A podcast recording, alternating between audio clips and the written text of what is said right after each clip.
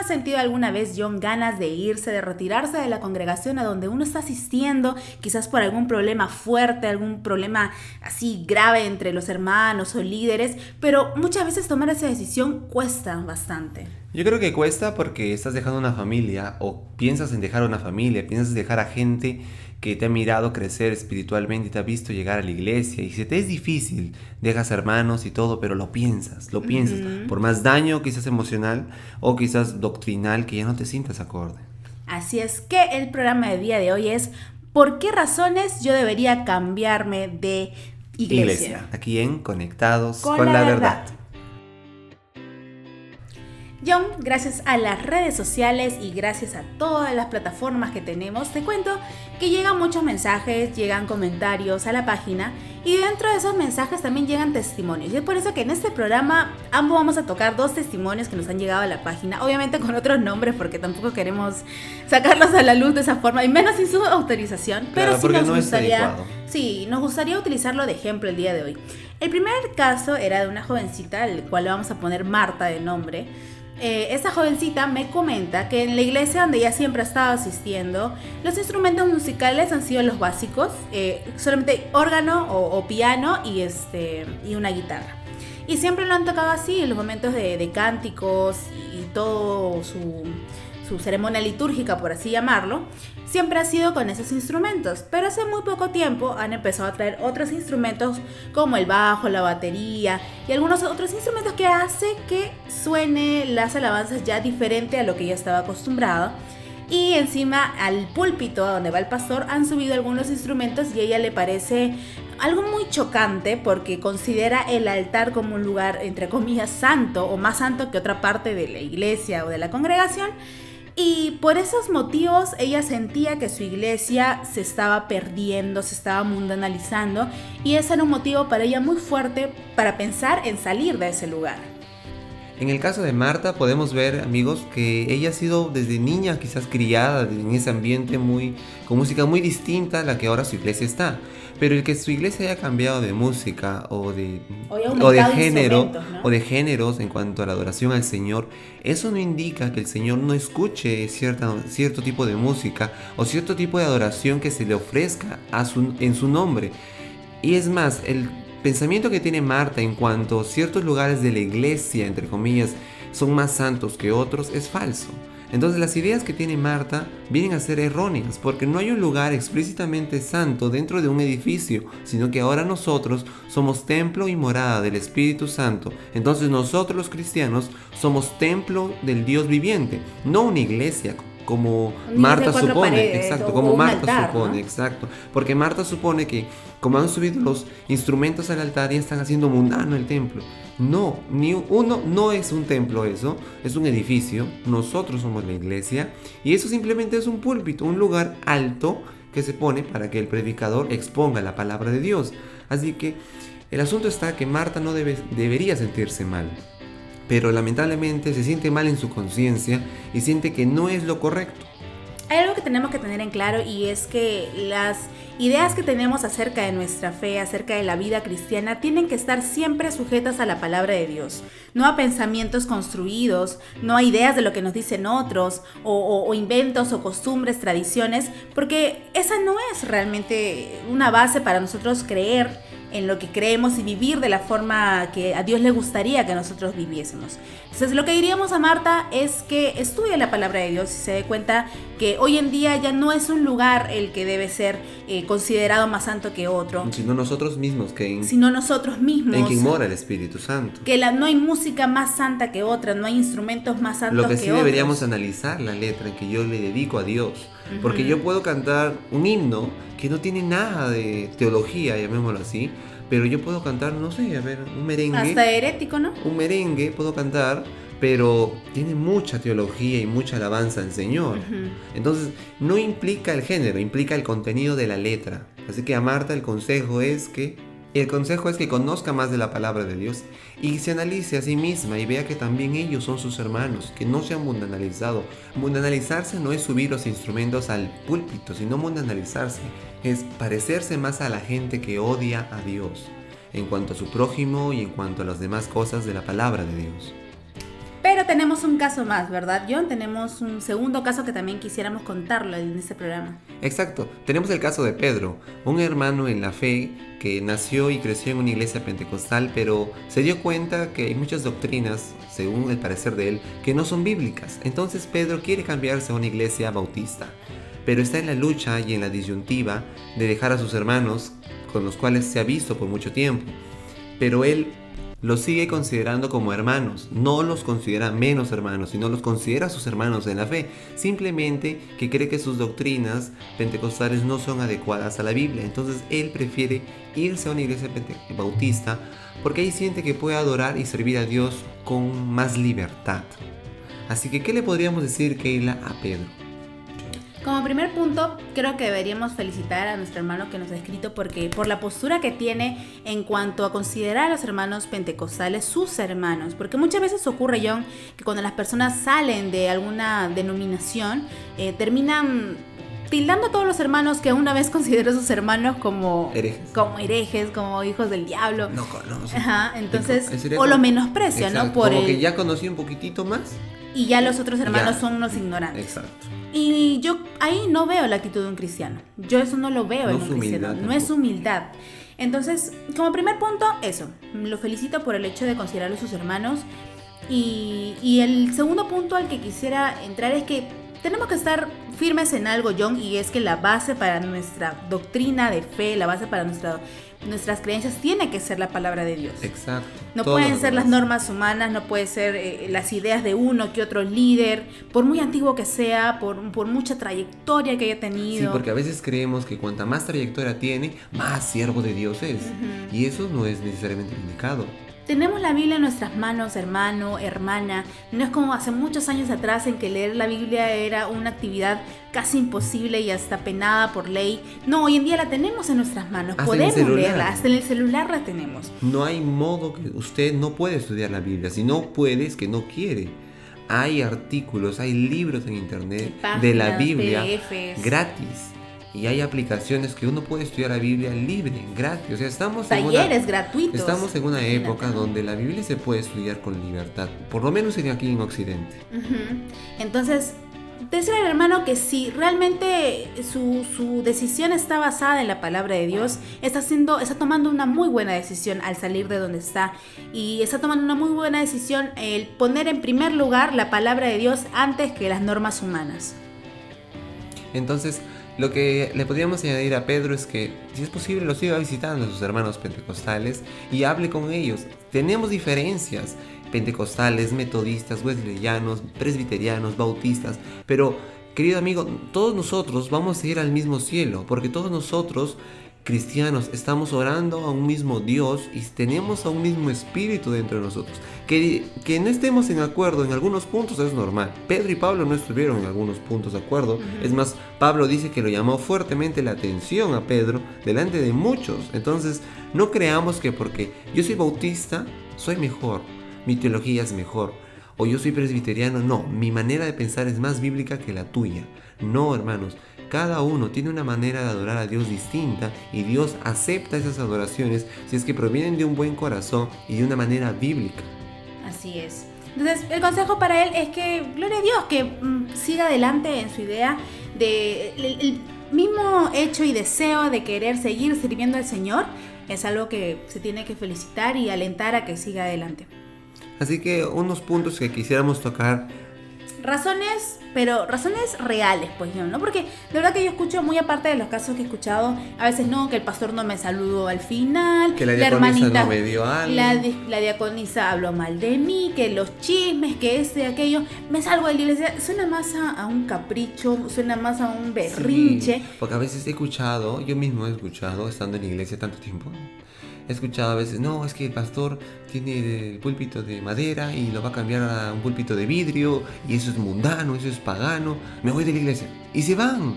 Y yo creo, querido amigo, que se cambian por razones bien, bien Bien tontas. Bien tontas, por no decir otra palabra, pero como es excusa, porque de ahí preguntas por ellos y muchos de ellos no es que se han cambiado a otra congregación. No, ni cristianos son. A veces ni cristianos son. y tú piensas, ¿por qué no eres cristiano? No, porque, porque se cambió el púlpito. No, porque, son hipócritas. porque son hipócritas. Amigos, tarde o temprano nos, todos nosotros vamos a ser juzgados por Dios, pero por lo menos los que vamos a la iglesia nos esforzamos para que Dios nos perdone continua y diariamente. Entonces no podemos creer esa mentira o mentiras tan superfluas como las que... Como excusas, esas son excusas. Esas son excusas. Y entonces vamos a hacer una pequeña lista de cinco puntos, cinco razones para cambiarse de iglesia. La primera de todas y la más importante es cuando, la iglesia predica cosas contrarias a la Biblia. Creo que eso, eso es básico, John. Eso es como que definitivamente si eso sucede, no entiendo qué haces en ese lugar. Es como que si la iglesia empezara a predicar que hay que casarse hombre con hombre y mujer con mujer.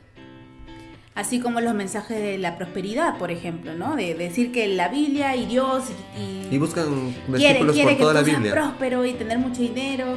Que sea sano y que declares y que decretes cosas que Dios no te ha dicho, pero ellos sacan como que Dios me dijo y Dios te dice y Dios hace. O también obligan a pactar dinero a las personas a cambio de sanidad o a cambio de, de X cosas. Juegan, juegan con las emociones de la gente. Juegan con las emociones de la gente. Cuando este, son tienen un mensaje machista, por ejemplo, en donde denigran a la mujer directamente o la, la, obligan, utilizando entre comillas la palabra de Dios, a tener una posición o una postura más sumisa, ¿no? Y, no, no, no es malo. La Biblia dice que someteos unos a otros. Siempre nos olvidamos de ese versículo, creo. Siempre decimos, no, la mujer tiene que estar sujeta. Pero nos olvidamos el versículo que también dice, someteos unos a otros. Entonces, al fin y al cabo, todos debemos ser sumisos y no peleanderos. Entonces, ese sería el, primero de los puntos.